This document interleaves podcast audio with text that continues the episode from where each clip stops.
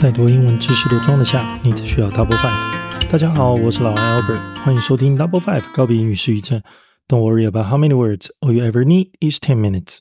每天已经制约的行程里头啊，是否常常有不按牌理出牌的意外呢？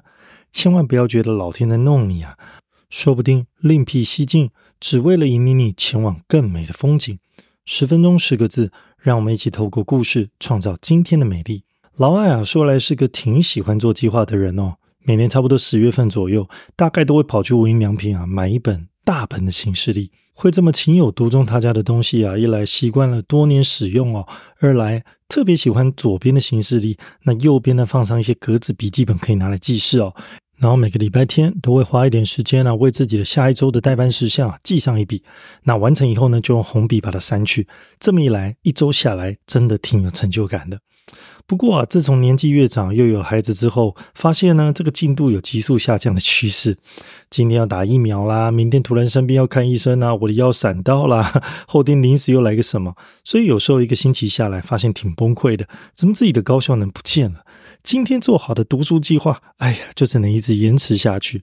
本来一开始啊挺难过的，后来看了相当多的伟人传记啦、心理学啦，还有其他类的书籍，老爱领略出了一件事。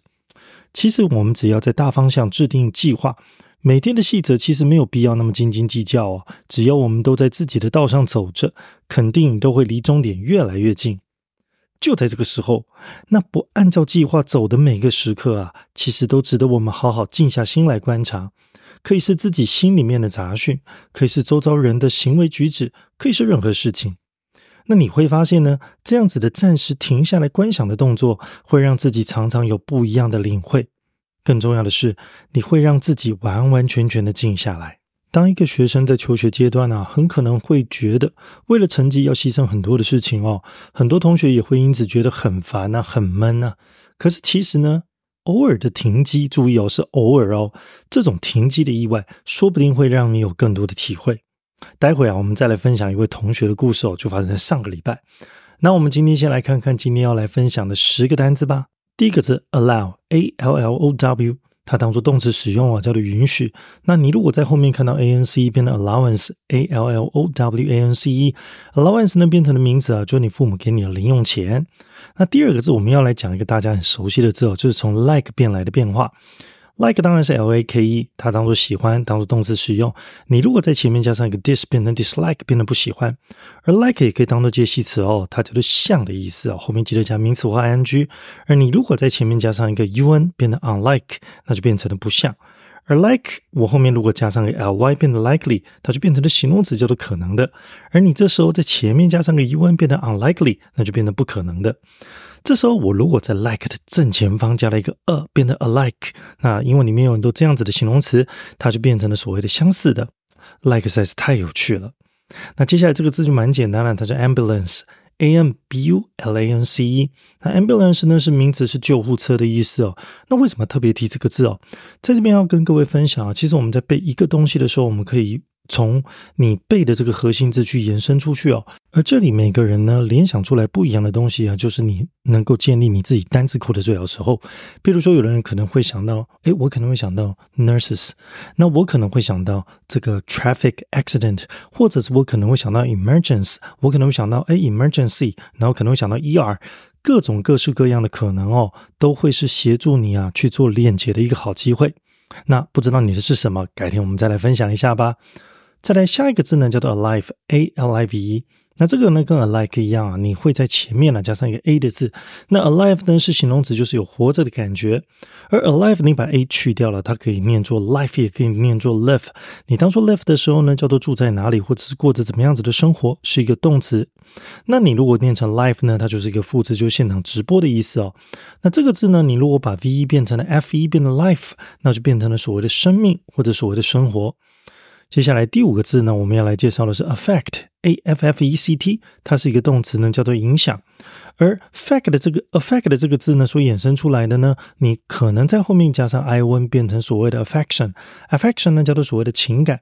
而你在 affection 的后面再加上一个 a t e，它就变成了形容词，充满情感的，那就是所谓深情款款的，叫做 fascinate。那我们今天要特别来介绍这个 fact，f e c t。Fact 呢就是 make 或者是 do 是一个字根哦，那在这个字根就可以延伸出很多字哦，譬如说 in fact，i n f e c t 进去里面做一做，那什么东西进到你里面做一做会产生事情，那就是病毒嘛，病毒产生到你的在你身体里面做一做，那就会产生所谓的感染，所以 in fact 呢叫做感染。而我如果在 fact 的前面加了 e f，变成 effect，e f f e c t，那它就是做出来，e f 就是 out 的意思嘛，所以呢做出来的那就是它的所谓的效果，所以 effect 叫做效果或者叫做作用力。再来呢，如果有一个字叫做 defect，d e，你在前面加了 d e 叫做 down，所以你做出来是一个成果低下的东西，那就是有缺点嘛，所以 defect 是指有缺陷或有缺点。至于最后一个，我就比较不好意思哦，因为 perfect，p e r f e c t。Per 这个字呢，叫做 thorough，叫做完完全全的啊，你就从头到尾做了一遍，就很完美嘛，就是美好的意思哦。那我如果在 perfect 前面加上个 I am，变成了 imperfect，那就变成了不完美。再来下一个字是 advice，a d v i s e，它就是当动词使用，它叫做建议。那 a d v i c e 呢，是它的名词型哦，也叫做建议。很多人都会搞错啊，这个 c f s e 到底是什么差别哦？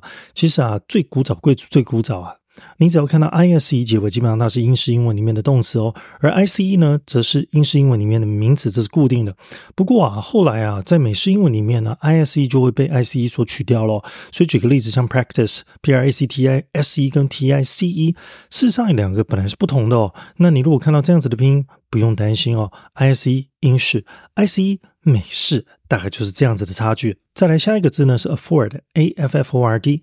Afford 当做动词使用，它叫做付得起哦。你后面可以加名词，可以加上 to v 都对。那在前面呢，通常会遇到 can。那如果过去式呢，变成了 could，叫做 can afford 或者是 could afford，那就是可以付得起的意思。那我如果在后面加上 able，那就是我们熟悉的 affordable。affordable 叫做付得起的，而 unaffordable 在前面加个 un 呢，那就变成付不起的，都是形容词哦。接下来我们看到第八个字叫做 advance advance，a d v a n c e。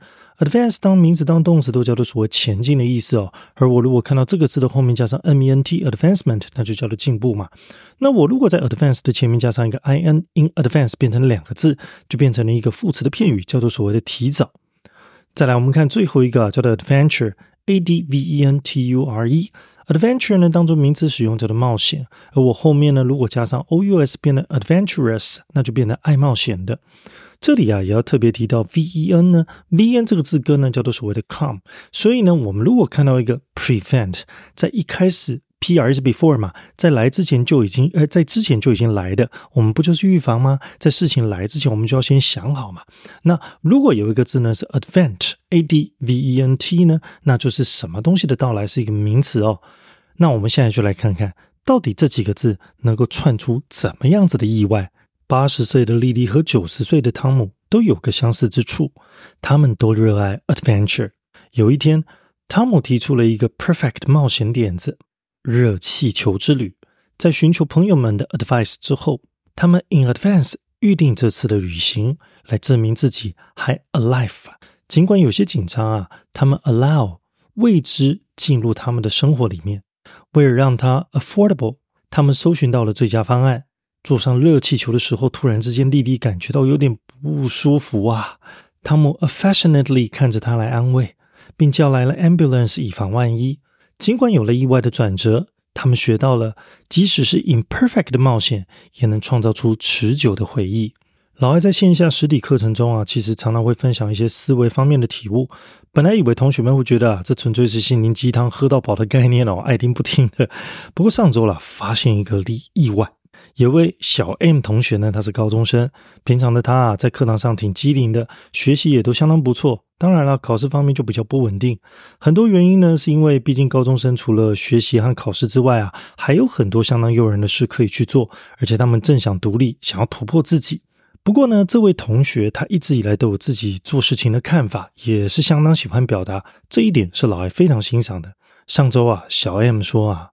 老师，我想要暂停我的课程，原因是因为他想要去尝试一些自己的一些想法，给自己一次月考的时间来试试。其实，就一个商人的角度哦来看这件事情，我应该要劝退他，应该要叫他不断的，应该要继续学习，怎么能放弃呢？对不对？这样我才不会收入短缺啊。不过，就一个怎么讲？当他老大哥的心态啊，毕竟我跟他也是虚长个他几十岁而已嘛。那就一个老大哥的视角呢，我是相当开心的哦。平常我所讲的思维道理，他听进去了。像北极星理论，他的终极目标呢是想要用繁星计划来推甄大学哦。那他知道不管怎么走，只要抬头看着北极星，他都能够走得到目标。再来，输家思维。他其实呢，已经把最坏的结果和后路都已经想好了。万一他尝试了没有成功，那怎么办呢？最大的损失也不过就是赔上一次月考的分数罢了。而且他也知道啊，他永远都还可以回过头来找找老艾嘛。其实对我来说，他所提出暂停课程的意外，没有按照着我的计划走。不过这却让我看到了一个优秀青年开始有了自主意识来做决定，这美丽的风景。让我明白，我平日不断传教啊，是有所回响的。我应当要继续努力。好啦，分享完小 M 的故事，我们再来看看你的记忆还剩多少吧。八十岁的丽丽和九十岁的 Tom 有个相似之处，他们都热爱。有一天，Tom 提出了一个的冒险点子——热气球之旅。在寻求朋友们的之后，他们预定了这次旅行，来证明自己还。尽管有些紧张哦，他们为之进入他们的生活，为了让他，他们搜寻到了最佳方案。坐上热气球的时候，突然之间，莉莉感觉到有点不适。